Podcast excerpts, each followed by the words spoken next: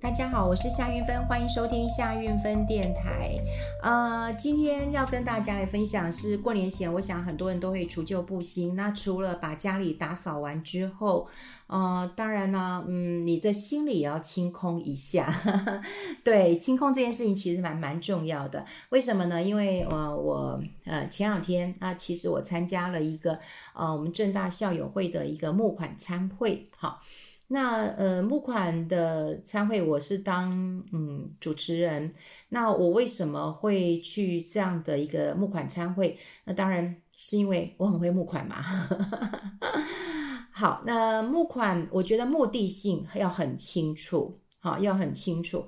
你必须要知道，呃，就像我们呃出来打仗，你为谁而为谁而战？好，所以这件事情会很重要。那呃。我觉得我好像之前跟大家也分享过，我最辛苦的是帮天使星家族募款，因为他们是有家里多重障碍的孩子。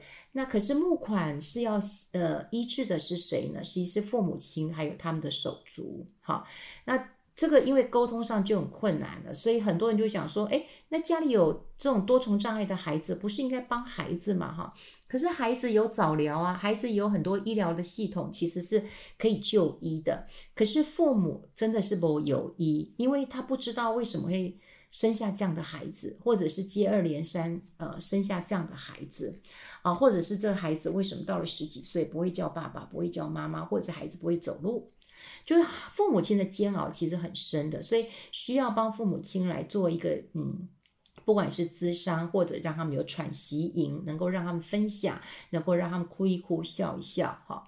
那还有就是手足，手足就是他们的呃这个呃兄弟姐妹。那有一个是健康的，有一个是不健康的。那父母亲的重心就会在嗯这个不健康的手足。那健康的人的手足当然会很不平衡嘛。你想想看，小孩一定会。我我曾经也探访过一个家庭，他就说我很希望我就是那个白痴的哥哥。好，所以就他他就会认为说他哥哥白痴，所以嗯，父母亲肯定爱他，所以他宁愿好，所以我我也觉得听到很多，那他们其实很难募款哈，因为非常难募款，就是说大家都会觉得啊，你就直接帮小孩，为什么帮爸妈，然后帮健康的手足？可是当时我们也花了好几年的时间才会知道，就是说他们内心的那种忧郁哈，要怎么帮他解开。那我再回过来讲，就是说，呃，政大这一次的一个呃募款也也也让我很很很很激动哈。就是说，其实这两年来哈，在疫情爆发这这两年多的时间，可能大家没有看什么报纸或者是网络，可能大家留意都是投资的新闻。其实有很多的新闻是，呃，小孩子跳楼，一个一个往下跳，呃，不是只有政大，台大也是这样，一个一个往下跳。呃，我曾经也跟台大的呃老师跟政大老师都聊过，就怎么回事。后来我知道一个状况，就是嗯，这些孩子啊，你想想看，能够进台大念政大，你看多么的这个品学兼优啊，哈，这多么会读书啊。那他们都是在各个地方的这个精英，或者是班上的前几名。可是当他们到了台大，到了政大之后，他们发现哇，怎么这么多人都这么强？所以他们就有更多的压力，所以呃，读书的压力也很大，交友的压力哈，生活上的压力都很大。我有看到《天下》杂志的报道，所以我一直很关心这个议题，就是小孩的忧郁。于是呢，我也邀请了呃这个呃很多的朋友跟我一起去啊、就说哎，这个募款餐会，因为我觉得目目目目的要先讲清楚，所以你一去你都会知道你是要去捐钱的哈。那可是有人就跟我讲说，我真的想不呢啊！他们这个这么好的一个世代，对不对？吃好的穿好的，对不对？又会读书，那台大政大的还能怎样？好，那你还往下跳，那其他人怎么办？好，他们他们出来一定有工作的，然后一定也交到这个男女朋友的，那成家立业都不是问题了，对不对？找工作也不是问题了。我真的不想他们在痛苦什么。好，对，我听到我朋友这样讲的时候，我真的觉得，其实每个人都有每个人的。生命的难题哦，真每个人每个人的坎真的不太一样哈，不太一样。我们有时候真的不知道这个孩子的一个状况到底是是是怎样。可是你看前几集我一直跟大家讲，有人这么渴望小孩，对不对？然后思思念念的，辛辛苦苦的，就是要生一个小孩。好，你看一个小孩，不管就是说哦，卵子老了，那我去借卵子，或者是我去啊、这个卵子冻起来解冻，然后变胚胎，然后等它长大，然后它可能还会滑掉啊、所以那时候我我我还问过我的朋友，我的朋友，因为他现在也是台面上的，我也不好意思讲，他他也是花了几百万做孩子也没做成，后来他就放弃了。所以你看，有一个孩子多么多么的一个不容易啊，真的不容易。然后如果你看我们的孩子，你说养到了十八岁、二十岁了，啊，也挤进了哦、这个我们认为很不错的学校了，然后叭，他往下跳了，哦，你说真的情何以堪？就算我不是他的父母亲，我光听、我光看，我都会觉得不忍心。所以到底发生什么样的事情？当然。呃，我们那天我也跟呃，就是正大这个辅智商辅辅导系的老师也在聊，学务主呃，他是副副副主任也在聊。他说，真的是世代的变迁，那社会的形态也改变，那网络的文化，你怎么知道他有没有被霸凌或者被欺负？那他们开始也出现一些没有安全感啊，没有安全感的一个问题。那后来他们也告诉我说，他们叫 Z，呃，哎哎，不是 Z 世代，是 I 世代。对，我讲错了，是 I 世代。好，那这个 I 世代呢，是是怎么样的一个状况呢？第一个当然就是少子化了哈，那也是精致的教养了哈。因为嗯，说实在，父母亲都很过度的保护嘛哈，也过度的期待，所以在教养上面，那当然会存在一些问题的。不要说台大。正大了哈，我在世新教书，呃，有一年哈，就有一个学生啊，他就来跟我说，呃，老师，我有忧郁症，好，他还给我诊断证明书，然后就说，嗯，那你可不可以让我过？我要拿到这个学分，我要毕业，因为这我教大四嘛，哈，那你知道吗？你你你你要怎么回答？我真的很难回答，哈，很难回答。我我还好，那时候我真的觉得哇，太厉害了。对，因为我看他很真，可是你想想看，他一堂课都没有来过。他如果有来过，他如果来上过课，我可能还会了解一下他的状况，或者给他一个机会。但他都没有来过。那我在学校上课，我很重视的是态度的问题啊，也就是说我的课，那你要到，对不对？你但是你到了以后，你不能够睡觉，你也不能够玩电脑、玩手机的，我觉得这是态度的问题。那你都没来啊？那更何况就你上课态度完全无无无，你当然也没有报告，什么都没有。我后来只有跟他讲说，你这样子有点逼迫我，我我我压力也很大。我说你可能要把你的这个呃忧郁症的医生介绍给我了。我说我真的没有办法能够给你分数，因为你都没有来。如果这样子，我也对不起其他的同学。对，那其他的同学可能也会有状况的，所以。我要讲就是说哈，说实在的，我们现在真的是少子化了哈。那那那那那真的父母的一个一个保护真的很多。你看我教书那么多年了，有一次还有一个家长打给我，我也不知道他为什么知道我的行动电话哈。他就问我说：“那个老师你，你你要让他过啦哈，你要让他过啦哈。”那我说感觉让他不是很想读书啊哈。他说：“对啊，就是不想读啊，所以他。”这样很危险，我都要都拜托老师。我说不想读，你就让他先休学嘛，哈。然后他就跟我说：“你讲那么轻松，如果他是你儿子呢？”诶，我也这样跟他讲。我我停了一下，哈，我就觉得因为他语气不是很好。我记得我是跟他讲说，如果是我儿子，我也会让他休学。人家不念嘛，你你去拜托也没有用。所以我很能够知道，就是说。嗯，这个少子化之后，父母亲很精致的教养。当然，我们说天下没有不是的父母，可是你这个会给孩子一些压力，哈，这是教养的一个压力。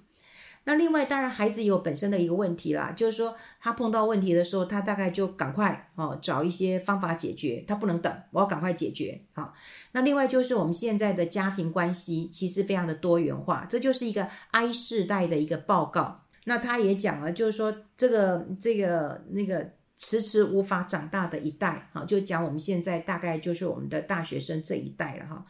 那我们的家庭关系其实很多元，比方说父母亲离婚，又有重组家庭，好，那么兄弟姐妹就是不同的爸爸或者不同的妈妈，好，那他的关系的连接其实很弱的，或者他不晓得该说什么，哈，或者他这个曾经拿回来的不晓该高兴还是不高高兴，好，或者是说不同的就重组家庭或者单亲家庭，他其实渴望被爱，好，渴望被爱，渴望被被照顾，或者有人可以讨论，好。那还有就是说啊，这个很多老师也都提到了，就是网络世界跟真实的生活真的是差很多，是有落差的。你在网络上打打杀杀的，或过关斩将，你就觉得你自己是神了。可是怎么回到这现实社会当中呢？就觉得哎，自己这个也不行，那个也不行，你就会产生一些问题了哈。所以现在看起来就是。还有，当然，呃，社会上现在我们的薪资很停滞，好，就算你念了大学啊，你不管念台大、念政大什么的啊，你可能也很担心说，哎，那我毕业之后，我我学贷怎么缴，或者是说我能不能够给父母亲哈光宗耀祖哈，有有有这样的一个压力哈。那可能他想要交女朋友，那他也不知道说，哎，以后我可不可以娶她呢？或者我给他一个幸福安定的生活呢？啊，就种种，呃，有一些状况就是。有一些退缩，有一些孤立，或者是对于未来的一个焦虑症，哈，让他自己也失去了这样的信心。然后再加上我刚刚讲过，就是说跟家庭的连接也变得比较呃短一点了，哈，短一点。所以呃，学校当然就有一个呃身心健康中心，我觉得很好了，哈。我我比较认为就是。呃，我自己也找过呃，咨商师哈，当然我也觉得我跟我的姐妹涛讲也很好，或者跟一些朋友讲也很好。不过呢，嗯，常常就有人讲说，哦，我告诉你啊，你这个不算什么啦，我经历过的什么什么。那我讲说，哦，我今天是来跟你哭诉的，结果你哭的比我还多哈。那孩子更更何况他没有这样的生活历练，或是朋友的一个资源，所以呃，学校跟我说他要成立一个心呃身心健康中心。然后呢，他希望就是有一个辅导的机制啊，辅导的一个机制能够嗯解决这个学生的一个问题，比方说心理的一个创伤，或者是他嗯就学，或者是他生理上的一个问题。那他们当然现在他说哇，这个一一名智商商智商师要配一千多个学生了，我说这样不行啊，这样的不行啊，哈。所以他们也就跟我们提了一个计划案，就是要增加心理医师，然后要做一些这个咨商的一个呃处理啦，哈。那碰到学生有需要的时候，可以赶快，好，赶赶快的。那另外我觉得他们也不错，也就是外籍生也一样，然后给他们一些协助，哈。所以嗯，他们也会有一些嗯英文的哈来协助一下。那总之就是有一些心理的咨商，然后跟同才的一个合作，跟导师的一个合作，哈。他们就告诉我说，那么从呃这个一百一十二年度就开始，一直到一百一十六年度，他们每年都编列两百万，总共要一千万，啊，五年呢一千万，哈。那希望我能够协助他们募款。那当然，呃，就我只是穿针引线啊，这个人而已哈。那当然，校友会请了非常多的人，其实才两桌哈，跟我过去的募款经验不大一样。嗯，当然希望人越多，然后捐比较少的钱，那大家拔一点点毛不会太痛。可是在，在呃那一天。啊、我发现到第一个，呃，当然请到就是正大的校友啊，校友来邀请制的，那校友都是嗯、大企业家啊、有一些也是我们呃创业呃组班的一些呃同学，大家都非常非常的呃有自觉，可是我觉得嗯。嗯，当天当然我我觉得主持这样的一个晚会啊，就是一个募款餐会啊，其实我真的吃不下。虽然那天我的我们理事长还蛮大方的，因为他知道我不能饿，一定要吃啊，我一定要吃好的哈。但我真的没有呃很专心吃饭。就第一个，我在去之前，我一定要先了解全盘的一个活动计划，因为捐款不是只有捐出去而已，有时候我要知道这个计划我钱用在哪里。哦，那当然呃。像我们是这样学长姐，所以要一个温暖的感觉，哈，嗯，要能够让他们知道，其实忧郁症是可以陪伴的，陪伴之后他们会比较好的，可以可以得到一些这个养分，然后可以慢慢的，哈，可以走上心理健康的重建之路，也就是说是可以复原的，哈，可以复原的，所以呃，这个我都会让他们讲的嗯很清楚。那另外，其实我。当下我也决定要讲这样子的时候，一定要一个好的故事，好的故事引起共鸣，好的故事也能够让他们有同理心，然后能够接纳，然后能够认同，能够捐款。所以呃，刚好那一天有一个是我的学长，那他其实默默地坐在角落哈，跟我一样坐在角落。那呃没有跟嗯，就是有一大桌跟一小桌。其实我们人并不多哈，我们应该有二二十个人，呃二十二二二十左二二十二三个左右的人，并没有很多啊。然后我说了一个故事，我说呃我每一年都帮天使心募款，因为每一年他们都需要嗯上千万的经费，那我们都要很辛苦的跟企业募款，跟一般的民众小额捐款。那我就说，我常常看到我一个学长，就是今天来的学长小康学长。那么他每一年都有来捐献，每一年都跟我打招呼。但在去年的时候，疫情很严重，那他也来看我，他就给我一张支票。然后我就看了支票之后，我真的觉得太多了。那我就跟学长说，不用这么多。你看，我就跟他说不用这么多，因为他也是一个嗯中中阶主管而已。我说不用这么多了。后来他告诉我，他把我拉到旁边，他说：“哦、我的孩子走了，呃，我觉得很安心，所以我把他的保险金捐出来。当然，他那样跟我讲的时候，当下我，我当然是溃堤了哈。